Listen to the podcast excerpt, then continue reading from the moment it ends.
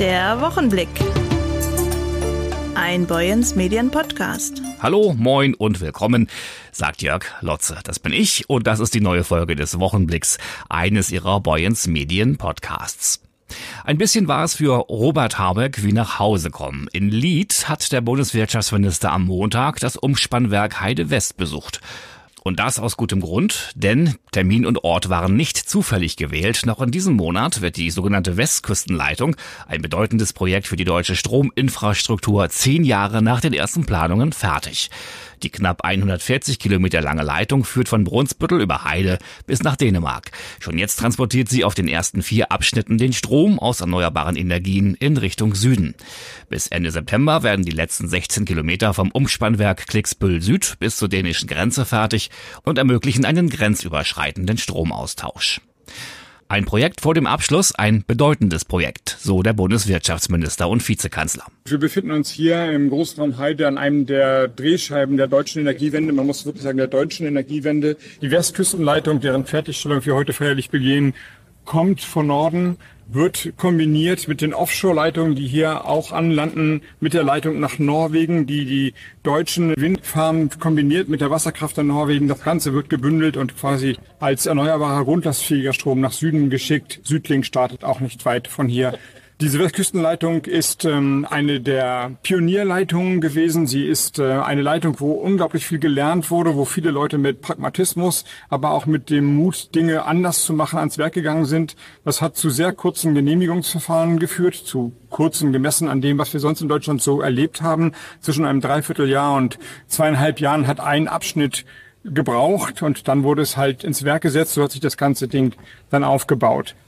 Robert Habeck verbindet mit dem Projekt viele persönliche Erinnerungen. Am Anfang standen Begehungen in Gummistiefeln über die Äcker, Gespräche mit vom Leitungsbau betroffenen Bürgern in deren Wohnzimmern sowie kontroverse Diskussionen in Dorfgaststätten. Deshalb sei die Inbetriebnahme jetzt ein feierlicher Moment für ihn. Kurze Planungen, kurze Abstimmungswege, das hat an dieser Stelle gut funktioniert, aber das sollte kein Einzelfall bleiben, so der Minister. Wir müssen das Gleiche jetzt deutschlandweit machen. Das, was hier gelernt wurde, ist häufig eingeflossen in die Planungs- und Genehmigungsverfahren deutschlandweit.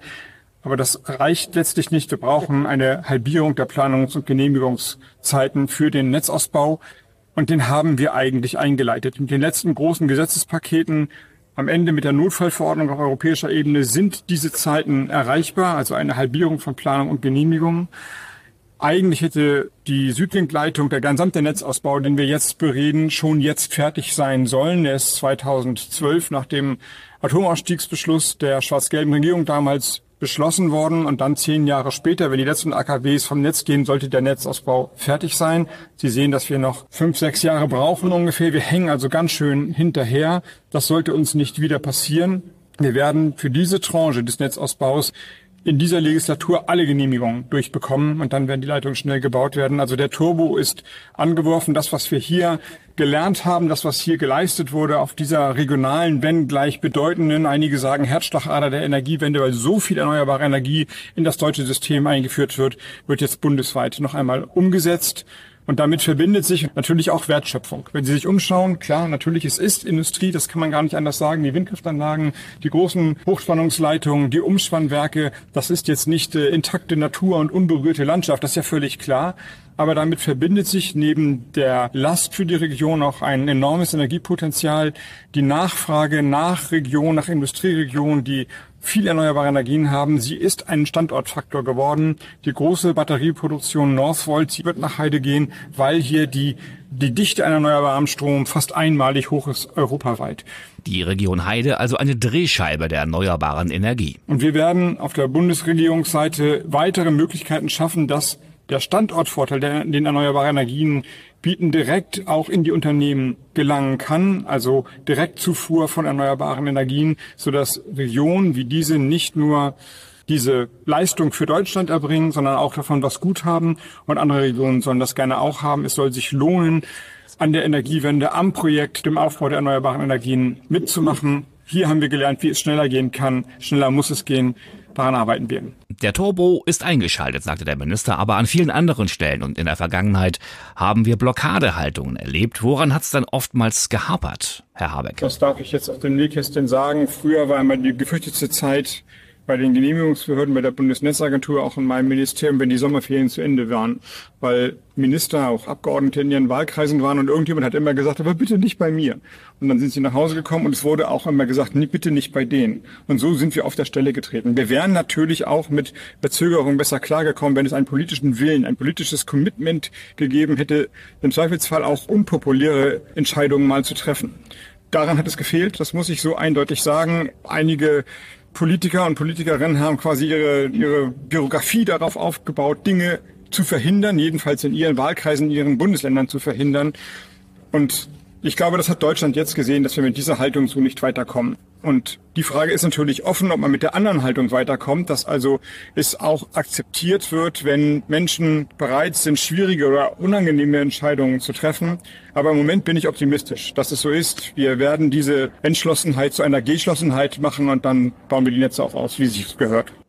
Auch Tennet-Geschäftsführer Tim Meyer-Jürgens sagt, die Westküste ist eine Vorzeigeregion für die Energiewende in Deutschland. Er sei stolz darauf, dass wir mit der Fertigstellung der Westküstenleitung noch in diesem September den festgelegten Zeitplan einhalten. Also heute ist ein sehr guter Tag für die Energiewende. Wir feiern heute hier die Inbetriebssetzung der Westküstenleitung, eine sehr, sehr wichtigen Leistung für uns, da enorm viel Windenergie an der Westküste Schleswig-Holsteins produziert wird und in der Vergangenheit oft abgeriegelt werden musste. Wir können diese Energie jetzt transportieren und insofern äh, freuen wir uns heute, das gemeinsam feiern zu können. Für uns war es eine Modellregion. Wir sind hier völlig neue Wege in der Beteiligung gegangen. Wir sind viel früher vor Ort gegangen, haben mit den Bürgerinnen und Bürgerinnen vor Ort den Dialog gesucht. Auch gemeinsam mit Ihnen, Herr Habeck, glaube ich, haben wir hier Maßstäbe gesetzt. Wir sind etwa fünf Jahre schneller als vergleichbare Projekte in der Energiewende bisher. Trotzdem reicht das Tempo natürlich nach wie vor nicht aus. Wir haben eine Menge gelernt und das werden wir jetzt umsetzen für weitere Projekte. Und wir werden von hier aus die Energie Richtung Süden transportieren. Und im Anschluss an diesen Termin fahren wir weiter, um dann auch für Südlink den Baustart zu machen. Das ist dann wirklich das Rückgrat der Energiewende in Deutschland. Dort werden wir den Strom dann in großen Mengen Richtung Süddeutschland auch transportieren können.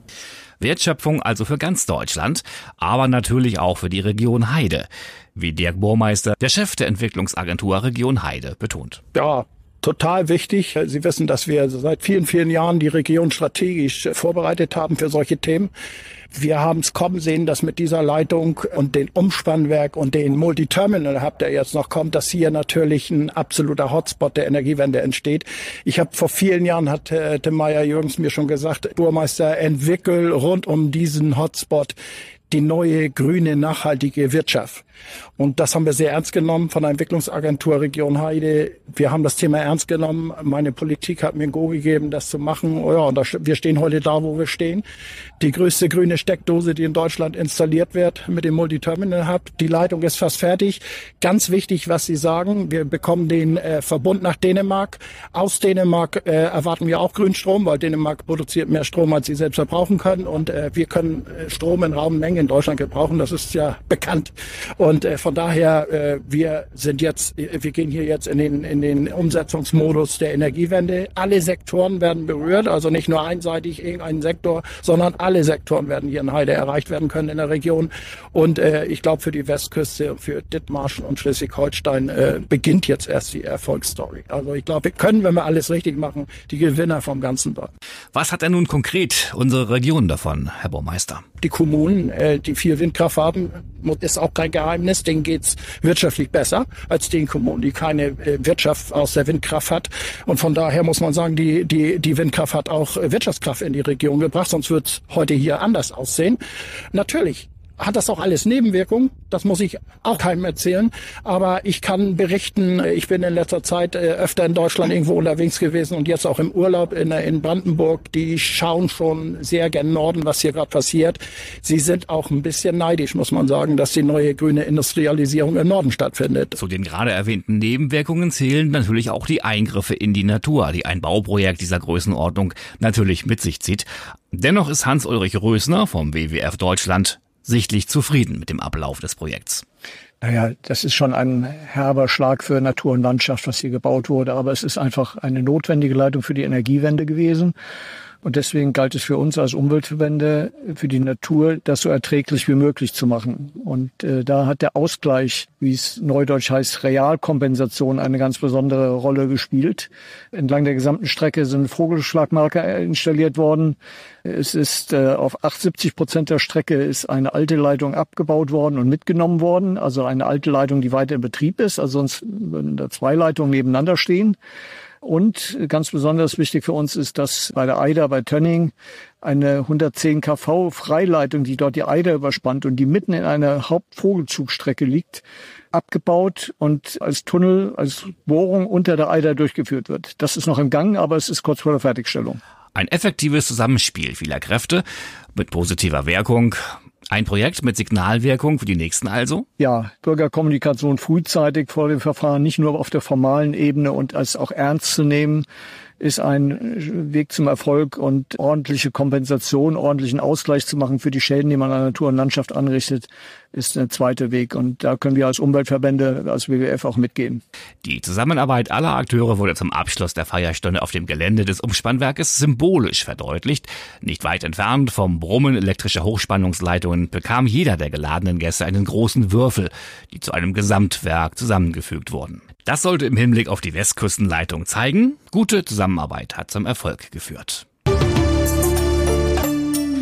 Die Abfallwirtschaft Dithmarschen appelliert an Verbraucher, ausgediente Gerätebatterien und Akkus nicht im Hausmüll zu entsorgen, denn die Energiespeicher sind an der Stelle nicht unbedenklich.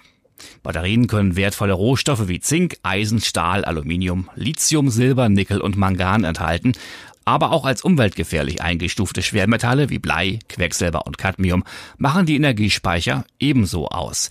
Boyens Medienredakteurin Ingrid Hese hat über das Thema berichtet und dazu gesprochen mit Thomas Sieger, dem Prokurist der Abfallwirtschaft Dithmarschen. Herr Sieger, werden in Dithmarschen Batterien vorschriftsmäßig entsorgt? Ja, wir können sagen, dass der Großteil der Batterien vorschriftsmäßig entsorgt wird. Allerdings haben Sortieranalysen in den letzten Jahren gezeigt, dass sowohl im Restabfall als auch im Bioabfall immer noch Altbatterien landen. Das löst bei uns natürlich auch Unverständnis aus, weil wir mit den ständigen Annahmestellen in Heide, Brunsbüttel und Bagenstedt entsprechende Abgabemöglichkeiten kostenlos für den Bürger vorhalten. Außerdem gibt es auch Rückgabemöglichkeiten an vielen Stellen des Einzelhandels. All diejenigen, die Batterien in Verkehr bringen, müssen auch Batterien zurücknehmen. Wir appellieren daher, halten Sie Ihre ausgebrauchten Batterien von den sonstigen Abfällen getrennt, schmeißen die bitte nicht in die Restmülltonne, sammeln Sie die und gehen Sie damit zu einem der Rücknahmestellen, unter anderem auf den Recyclinghöfen und bei den ständigen Schadstoffannahmestellen. Danke. Am Donnerstag heulten die Sirenen, und zwar bundesweit um 11 Uhr. Ebenso schlugen viele Handys Alarm. Es war bundesweiter Warntag. Ziel der Aktion, alle Warnkanäle zu testen, die im Ernstfall genutzt werden, um die Bevölkerung über drohende Gefahren zu informieren. Wie funktioniert das Ganze? Das Bundesamt für Bevölkerungsschutz und Katastrophenhilfe, BBK, löst eine Warnung aus. Die geht an alle Nutzer von Warn-Apps wie Nina oder Katwarn. Außerdem erhalten Menschen, die moderne Handys verwenden, über das sogenannte Cell Broadcast System eine automatische Benachrichtigung, die von einem lauten Ton angekündigt wird. Gewarnt wird auch in Radio und Fernsehen sowie auf den Informationstafeln der Städte, auf denen sonst beispielsweise Staus angezeigt oder zum vorsichtigen Fahren aufgerufen wird. Der bundesweite Testlauf kam in diesem Jahr aber mit zwei Monaten Verspätung. Grund ist die Einführung einer Technik, die am Donnerstag erstmals in Deutschland getestet wurde. Unser Redakteur Burkhard Büsing sprach mit Hans-Georg Jürgens. Er ist Leiter des Sachgebietes Brand- und Katastrophenschutz beim Kreis Dithmarschen. Zum Thema Warntag und zum Thema Katastrophenschutz allgemein. Herr Jürgens, Warntag, der auch auf den Katastrophenschutz hinweist und die Bedeutung auch noch einmal in der Bevölkerung klar macht. Sie bearbeiten gerade den Aufbau einer Wasserrettung. Welche Aufgaben verfolgen Sie dabei? Die Wasserrettung soll unsere Planung sozusagen ergänzen für Szenarios wie zum Beispiel eine Sturmflut. Da soll die Wasserrettungseinheit unterstützend tätig werden, wenn es um die Rettung von Menschenleben oder Sachgütern geht. Sie haben jetzt insbesondere die Sturmflut angesprochen. Ist das das Wasserszenario, Hochwasserszenario, was wir hier an der Küste am meisten fürchten oder sind auch eher spontan Flutereignisse durch Starkregen denkbar? Sicherlich denken wir zuerst an Sturmflutszenarien, Orkanszenarien, aber es könnte auch natürlich durchaus passieren, dass wir ein sogenanntes Binnenhochwasser hier befürchten müssen bei Starkregenereignissen, die wir jetzt ja auch schon teilweise in anderen Kreisen in Schleswig-Holstein auch schon gehabt haben. Darüber denken wir natürlich auch nach. Auf Ihrer Aufgabenliste, die Sie vor kurzem auch dem Finanzausschuss präsentiert haben, steht unter anderem auch die äh, Lage und das Handeln bei Stromausfällen, was uns äh, durch den Krieg in der Ukraine auch noch mal ein bisschen präsenter geworden ist. Wie stehen wir in Dithmarschen ähm, dabei?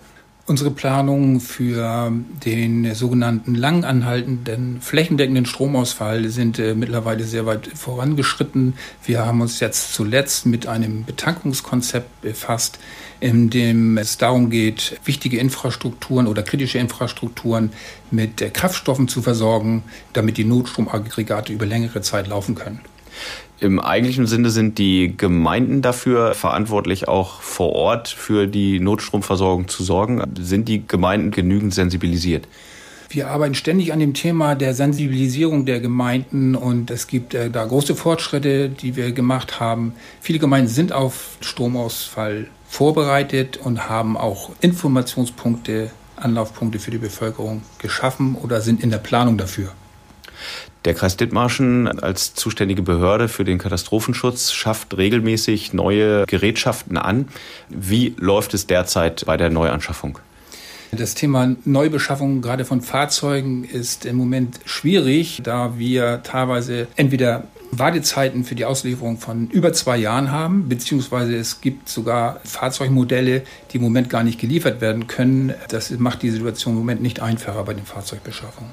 Das heißt, worauf müssen sich die Einheiten einstellen, wenn sie auf neue Geräte hoffen, auf ja, lange Wartezeiten oder äh, eine gewisse Unplanbarkeit?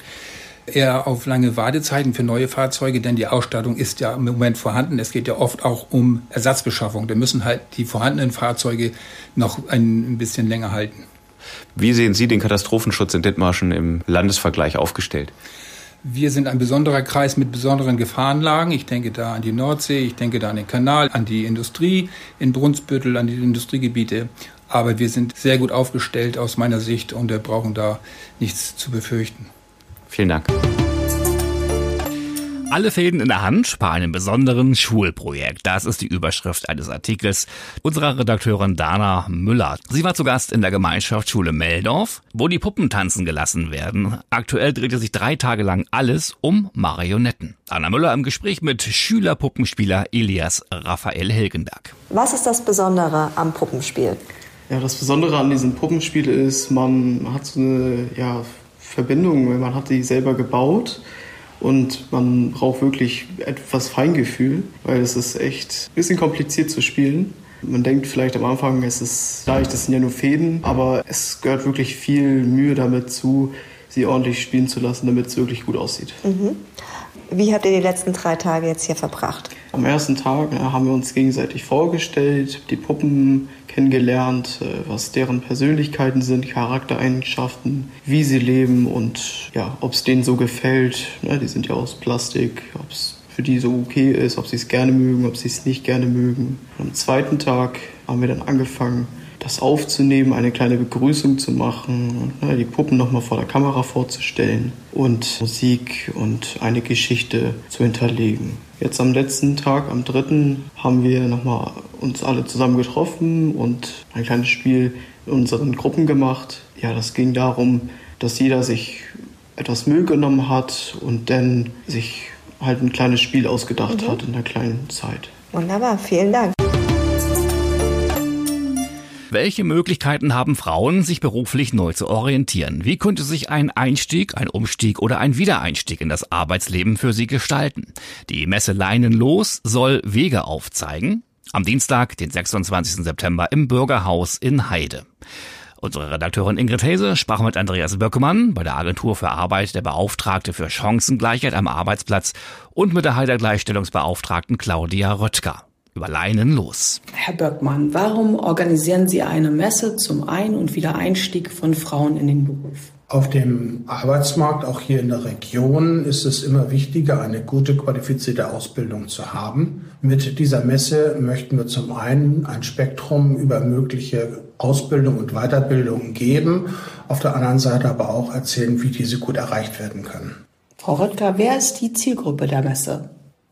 Unsere Zielgruppe sind vor allem Frauen, die ja noch keine Ausbildung haben oder die bereits eine Ausbildung absolviert haben, aber aus ganz unterschiedlichen Gründen sich neu orientieren möchten. Darüber hinaus Frauen ähm, mit Migrationshintergrund, denen wir hier auch die Möglichkeit geben möchten, zu sagen, also ihr werdet gebraucht. Und es ist immer ganz wichtig für Frauen, eine Ausbildung zu haben, was immer auch in eurem Leben passiert. Eine Ausbildung ist die Grundlage für eure ökonomische Unabhängigkeit. Alles klar, vielen Dank. Das Elbe-Forum in Brunsbüttel ist in seine neue Veranstaltungssaison gestartet mit einer kleinen Feierstunde. Und nun wird Kultur wieder ganz groß geschrieben. Was steht denn an im Elbe-Forum? Wir schalten um. Moin aus dem Elbe-Forum. Hier sind Julia, Torlife und Tore. Ja, und wir sind heute mal wieder in diesem Podcast, um euch mitzuteilen, dass unsere Saison beginnt und wir ein picke, packe, volles Kulturwochenende für euch vorbereitet haben. Das geht denn los mit unserem Abo-Programm. Am Freitag um 20 Uhr haben wir den unsterblichen Klassiker von Molière, den Tartüff bei uns auf der Bühne in einer ganz spektakulären Inszenierung. Das lohnt sich, da mal vorbeizuschauen. Rockiger als Jazz, jazziger als Rock geht es dann am Samstag weiter mit dem B3 Organ Trio. Am Samstag um 20 Uhr. Die Band macht Fusion, Jazz und überzeugt mit starken Melodien und jeder Menge Spielfreude und Groove. Und das wird ein spannendes Bühnenkonzert, habe ich gehört. Genau. Ja, und tags darauf, am Sonntag, den 17. September um 19 Uhr, haben wir Simon und Jan zu Gast und die beiden präsentieren das Beste aus 16 wilden Liedermacherjahren. Und auch das auf unserer Studiobühne. Karten sind noch reichlich vorhanden. Dann geht es am Mittwoch weiter im Bereich unserer Abos. Das nächste Abo beginnt und zwar unser Musiktheater-Abo mit den Glückskindern. Es ist Filmtheater. Wahrscheinlich sagt euch der Name schon was. Es ist ein Klassiker aus der Feder von Kurt Götz. Dieses Mal ganz anders inszeniert. Viel Spaß dabei. Und die Stimme kann auch schon geölt werden, denn am Samstag, den 23. September, kommt der wohl charmanteste Chorleiter des Universums wieder zu uns ins Elbe Forum, Sören Schröder mit seinem Format Brunsbüttel singt. Karten gibt es noch für jede Veranstaltung online unter www.elbeforum.de oder direkt an der Abendkasse. Herkommen, Kultur genießen, wir freuen uns auf euch. Ciao. Ciao. Tschüss. Ach, das war das Stichwort jetzt für mich. Ciao, tschüss, denn auch diese Folge des Wochenblicks geht ihrem Ende entgegen. Ich sage Ihnen Dankeschön fürs Zuhören, fürs Einschalten. Die Redaktion heute hatten Ingrid Hese, Dana Müller, Burkhard Büsing, Dieter Höfer, Tobias Kirchner und meine Wenigkeit. Ich bin Jörg Lotze. Nochmal schönen Dank, bis nächste Woche. Tschüss und ein tolles Wochenende. Der Wochenblick. Ein Boyens Medien Podcast.